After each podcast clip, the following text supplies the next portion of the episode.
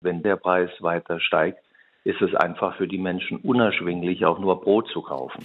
Für uns in der Bundesrepublik Deutschland ist klar, dass die Lebensmittelversorgung sicher ist, auch dank unseres Selbstversorgungsgrades. Der größte Teil kommt aus der Ukraine. Über 90 Prozent des Sonnenblumenöls kommt von dort. Dort sind jetzt die Logistikketten unterbrochen. News Junkies. Was du heute wissen musst. Ein Info-Radio-Podcast.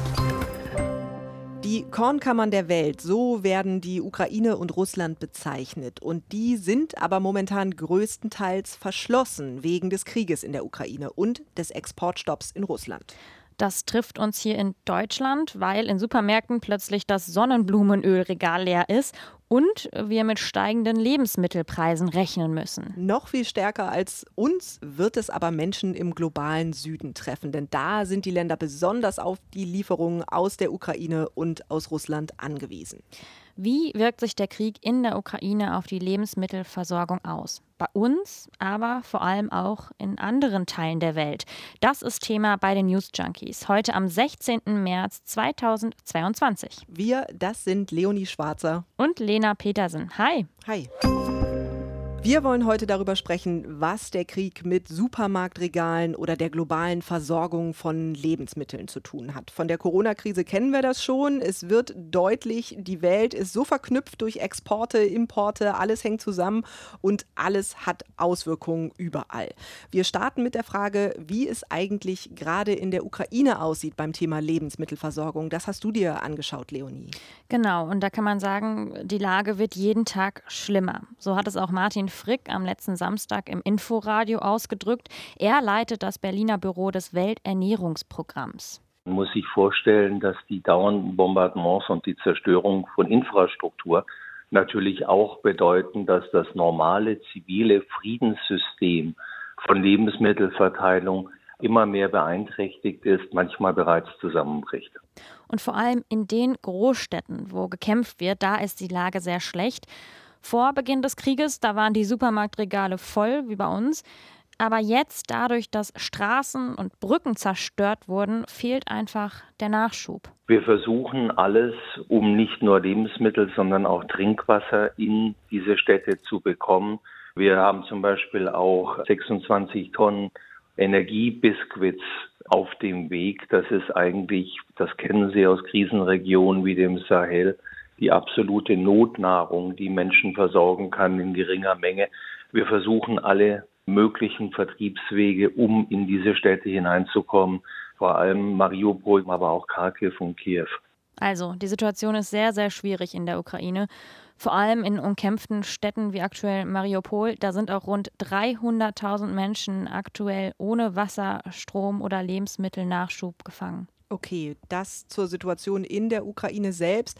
Aber daneben hat der Krieg auch Auswirkungen auf die Versorgung in der ganzen Welt. Also die Ukraine und Russland, die produzieren zusammen ungefähr ein Drittel des weltweiten Weizens. Ja, genau, du hast es gerade schon gesagt, die Länder gelten als die Kornkammern der Welt. Neben Weizen kommen auch noch Gerste, Mais und Sonnenblumen dazu, die viel exportiert werden.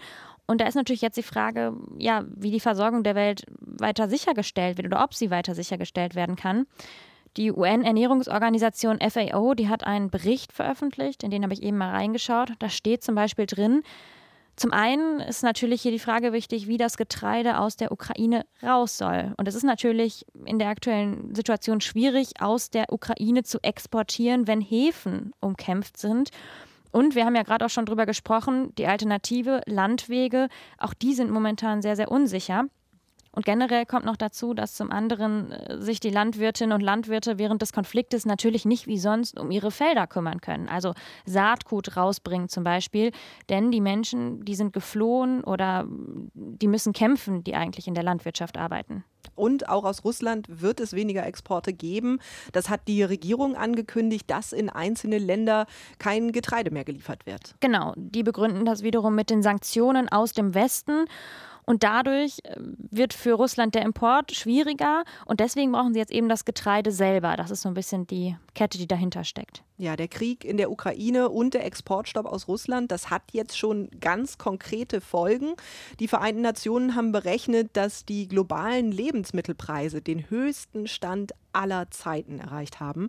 Ein großes Problem, die 45 am wenigsten entwickelten Länder der Welt, die würden mindestens ein Drittel ihres Weizens aus der Ukraine oder aus Russland importieren. Und was das bedeutet, das hat Martin Frick im Inforadio eingeordnet. Wir haben ihn eben schon gehört. Er leitet das Berliner Büro des UN-Welternährungsprogramms. Sie zahlen heute 70 Prozent mehr für Weizen als vor einem Jahr. Ähm, ein gutes Drittel ist nur infolge des Ukraine-Kriegs. Und in einer Situation, in der die weltweite Ernährungslage bereits bedrohlich ist, ist das natürlich ein Schock, den sich die Welt nicht leisten kann. Das ist natürlich ein heftiger Anstieg. 70 Prozent, sagt er, mehr als vor einem Jahr und dann tendenziell auch noch weiter steigen. Und natürlich wird es die Ukraine selbst sehr stark treffen, wenn dort weniger Weizen angebaut wird. Das ist klar. Es gibt aber auch andere Länder, die betroffen sind, weil sie eben extrem von Weizenimporten abhängig sind. Genau, besonders in der arabischen Welt und einigen Ländern Asiens ist das jetzt ein ganz, ganz großes Problem. In Tunesien zum Beispiel oder Ägypten, Marokko, Bangladesch. Das sind Länder, die einen großen Teil ihres Weizens aus der Ukraine und auch aus Russland beziehen. Heißt das, da gibt es jetzt schon Schwierigkeiten, an Sachen ranzukommen? Du hast es ja angeguckt. Oder werden da Produkte rationiert? Also teils, teils. Äh, in Tunesien zum Beispiel ist es so, da fehlen oft einige Sachen im Laden, Mehl zum Beispiel. Kunden dürfen dann, wenn es welches gibt, tatsächlich auch in nur ein Kilo kaufen oder auch nur zwei Packungen Nudeln. Oder man bekommt bestimmte Sachen nur, wenn man jemanden kennt, der jemanden kennt, der jemanden kennt. Also über Beziehungen. Teilweise muss man da auch beim Bäcker stundenlang Schlange stehen. Unsere Korrespondentin Dunja Sadaki hat mit einer Kundin gesprochen. Wir finden schon alles. Mehl, Grieß, alle Produkte, aber sie sind schnell leer. Du gehst einfach erst in den einen, dann in den anderen Supermarkt und dann zum Lebensmittelhändler um die Ecke. Da findest du es schon. Aber mit dem Krieg und allem treffen wir nun lieber Vorkehrungen ja, Vorkehrung treffen. Das hört sich für mich sehr nach Panikkäufen an. Das dürfte die Situation wahrscheinlich ja dann noch weiter verschärfen. Ja, das ist tatsächlich auch so. Also ähm, was dann gerade eben auch noch obendrauf kommt, viele Menschen kaufen jetzt noch mehr ein für den Ramadan. Also da werden ohnehin mehr Großeinkäufe gemacht als sonst. Da legen die Menschen jetzt noch größere Vorräte an. Ein Beispiel, der tägliche Verkauf von Couscous ist in den vergangenen Tagen um 700 Prozent gestiegen. Boah. Die Info kommt vom Verband der der tunesischen Supermarktbesitzer. Lebensmittel werden aber noch nicht knapp, heißt es da. Wahnsinn, 700 Prozent. Bleiben wir mal beim Beispiel Tunesien. Ich denke, die haben ja auch noch ein paar Getreidevorräte irgendwo rumliegen. Wie lange reichen die denn noch? Weißt du das? Also die Weizenvorräte sollen noch bis Mai reichen. Die Gerstevorräte heißt es noch bis Juni. Das ist die Info vom tunesischen Landwirtschaftsministerium. Okay, das klingt nach nicht besonders lang. Heißt, da ist irgendwann kein Nachschub mehr da. UN-Generalsekretär Antonio Guterres hat auch von einem Hurricane des Hungers gesprochen, der nun drohe. Es kann also tatsächlich in einigen Ländern, nicht nur in Tunesien, zu Hungersnöten kommen. Ja, und davor waren gerade diverse Organisationen. Martin Frick hat im Inforadio nochmal erklärt, wie viel Menschen in ärmeren Ländern ohnehin schon für Lebensmittel zahlen müssen. In Deutschland bezahlt eine Familie typischerweise einen einstelligen Prozentsatz des Familiengehalts für Lebensmittel. In den ärmsten Ländern der Welt sind das 70, 80 Prozent. Und wenn dann der Preis weiter steigt, ist es einfach für die Menschen unerschwinglich, auch nur Brot zu kaufen. Und dann gibt es ja Länder wie Jemen, Sudan, Burkina Faso, Syrien oder auch Libanon, die sind ja ohnehin schon geplagt von Krisen und von Hunger. Und gerade die besonders armen Länder, die leiden natürlich unter den Getreidepreisen und den Engpässen. Und da geht die Weltbank davon aus, dass sich die Lage noch weiter verschärft in der kommenden Zeit. Und dann kann perspektivisch aber auch das UN-Welternährungsprogramm gar nicht mehr helfen, weil das selbst mehr als die Hälfte der Weizenlieferungen aus der Ukraine bekommt. Das ist ein sehr, sehr schwieriger Kreislauf.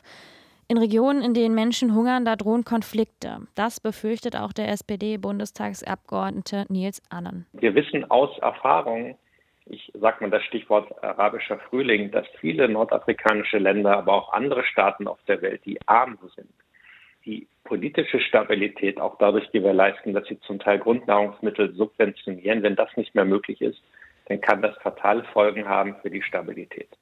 Davor hat nicht nur Nils Annen bei uns im Inforadio gewarnt, davon geht auch der Verein German Watch aus, dass es eben durch die Hungersnöte in ärmeren Ländern auch zu gesellschaftlichen Verwerfungen kommen könnte. Und jetzt haben wir viel über Länder gesprochen, die weiter weg sind. Aber wie ist das jetzt konkret bei uns in Deutschland? Also wie wirkt sich der Notstand bei uns aus, zum Beispiel beim Weizen? Also es wird hier nicht zu Engpässen bei Brötchen oder Brot kommen. Wir hören mal dazu Landwirtschaftsminister Cem Özdemir. Für uns in der Bundesrepublik Deutschland ist klar, dass die Lebensmittelversorgung sicher ist, auch dank unseres Selbstversorgungsgrades. Denn Deutschland ist, anders als die Länder, von denen wir gerade gesprochen haben, eher ein Exporteur von Weizen. Also liefert eher Weizen in andere Länder, ist nicht so abhängig. Und äh, wie sieht das jetzt bei den Preisen aus? Hast du dir die auch nochmal angeguckt? Ja, also da kommt schon was auf uns zu. Auch Brötchen könnten hier teurer werden, denn durch den Engpass in der Ukraine wird natürlich der Weizenpreis weltweit beeinflusst, was dann irgendwann bei uns ankommt. Und generell werden Lebensmittel teurer werden und das liegt aber vor allem an den höheren Energiekosten. Die steigen ja momentan auch immer weiter und egal ob jetzt beim Bäcker oder bei der Milchherstellung oder beim Bauern, immer wird Energie benötigt zur Herstellung. Hendrik Wendorf, der ist Präsident des Landesbauernverbands Brandenburg, der hat im Inforadio erklärt, warum das für die Landwirte so eine große Rolle spielt. Die Landwirtschaft und damit auch die Tierhaltung ist energieintensiv. Und die Produktion, die wir derzeit durchführen, ist unmittelbar mit Energiekosten verbunden. Die Bestellarbeiten auf den Feldern, aber auch Energiekosten wie Heizung in den Ställen, Lüftungsanlagen, alles das läuft mit Energie und verteuert natürlich unsere Produktion derzeit. Klar, und wenn die Produktion der Lebensmittel teurer wird, dann wird auch das Endprodukt teurer. Und dann werden ja auch noch andere Sachen teurer, also so Düngemittel zum Beispiel oder auch Futter für die Tiere. Das hat ja dann auch nochmal einen zusätzlichen Einfluss. Auf die Produktion, genau. Denn Futtermittel aus Sonnenblumen oder Raps, die kommen aus der Ukraine und auch da gibt es jetzt Probleme mit den Lieferungen. Es kommt zu einem Engpass und der Preis steigt. Landwirtschaftsminister Cem Özdemir hat deshalb angekündigt, dass Bauern in diesem Jahr ausnahmsweise auch Futtermittel auf Feldern anbauen dürfen, die eigentlich aus ökologischen Gründen nicht bewirtschaftet werden dürfen. Eigentlich ist der Plan, dass auf diesen Flächen Gras oder andere Pflanzen wachsen, damit sich der Boden verbessert erholen kann das so zu der Frage, warum Lebensmittel teurer werden. Aber es gibt ja auch wirklich Engpässe im Supermarkt. Während der Corona-Krise hat überall das Klopapier gefehlt in den Regalen und jetzt ist es das Sonnenblumenöl, das überall vergriffen ist. Ja, da spielt mit rein, dass wir zwar bei Weizen eher Exporteure sind. Das gilt aber eben nicht für alle Getreidesorten. Also zum Beispiel beim Mais ist es anders und auch bei Sonnenblumen sind wir auf Lieferungen angewiesen. Das hat Henrik Wendorf, wir haben ihn gerade schon gehört, der Präsident des Landesbauernverbands Brandenburg, erklärt erklärt. Nun ist Sonnenblume nicht gerade eine, eine, eine deutschlandtypische Pflanze. Wir haben Anbauregionen, dazu gehört auch, auch Brandenburg mit heimischen Sonnenblumen, aber der größte Teil kommt aus der Ukraine. Über 90 Prozent des Sonnenblumenöls kommt von dort. Dort sind jetzt die Logistikketten unterbrochen. Damit sind wieder die Transportwege gemeint, also blockierte Häfen, aber eben auch Schwierigkeiten über den Landweg zu liefern. Und das ist so ein bisschen der Hauptgrund, dass einfach kein Nachschub kommt.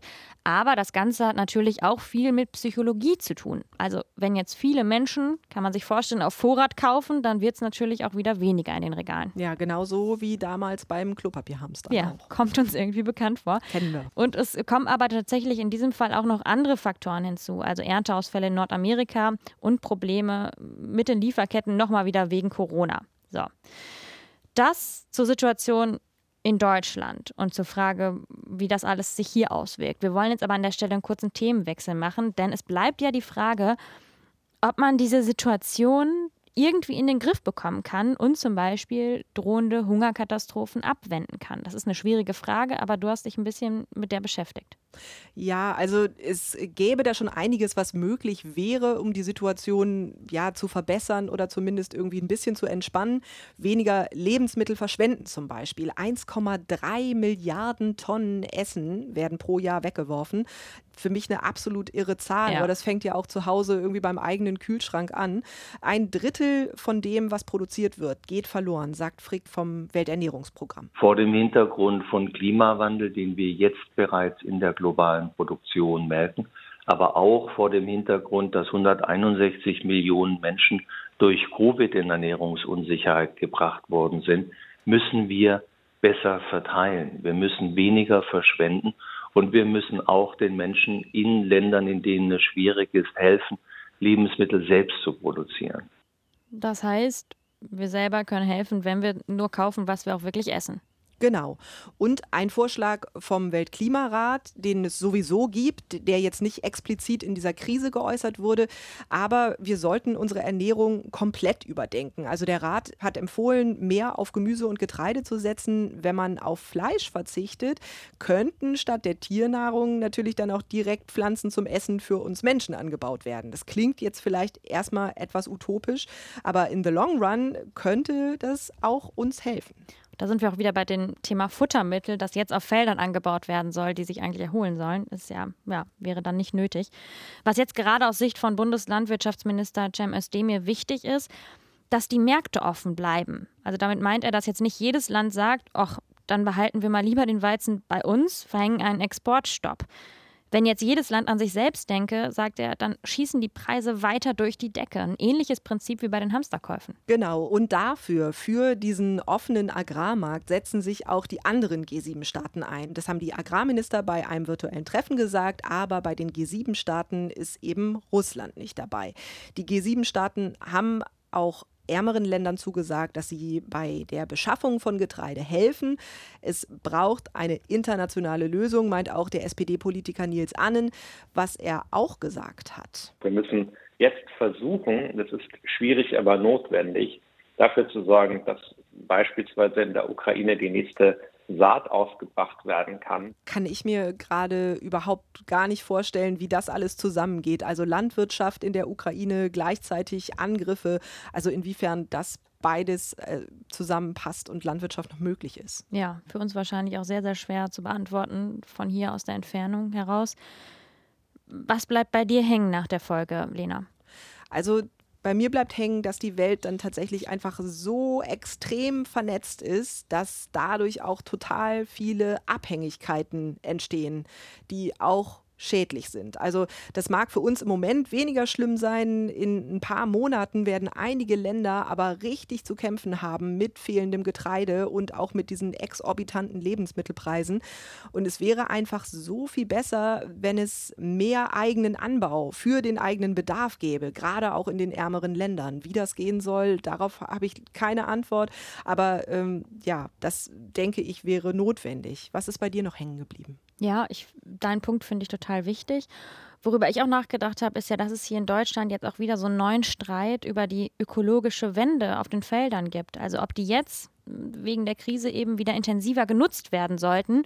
Oder wir haben es ja auch eben gehört, möglicherweise werden Felder bald auch für den Anbau von Futtermitteln genutzt, weil es da knapp wird. Und zwar Felder, die sich eigentlich erholen sollen. Und es ist so ein bisschen so, finde ich, dass hier eine Krise eine andere Krise die Umweltkrise nämlich berührt.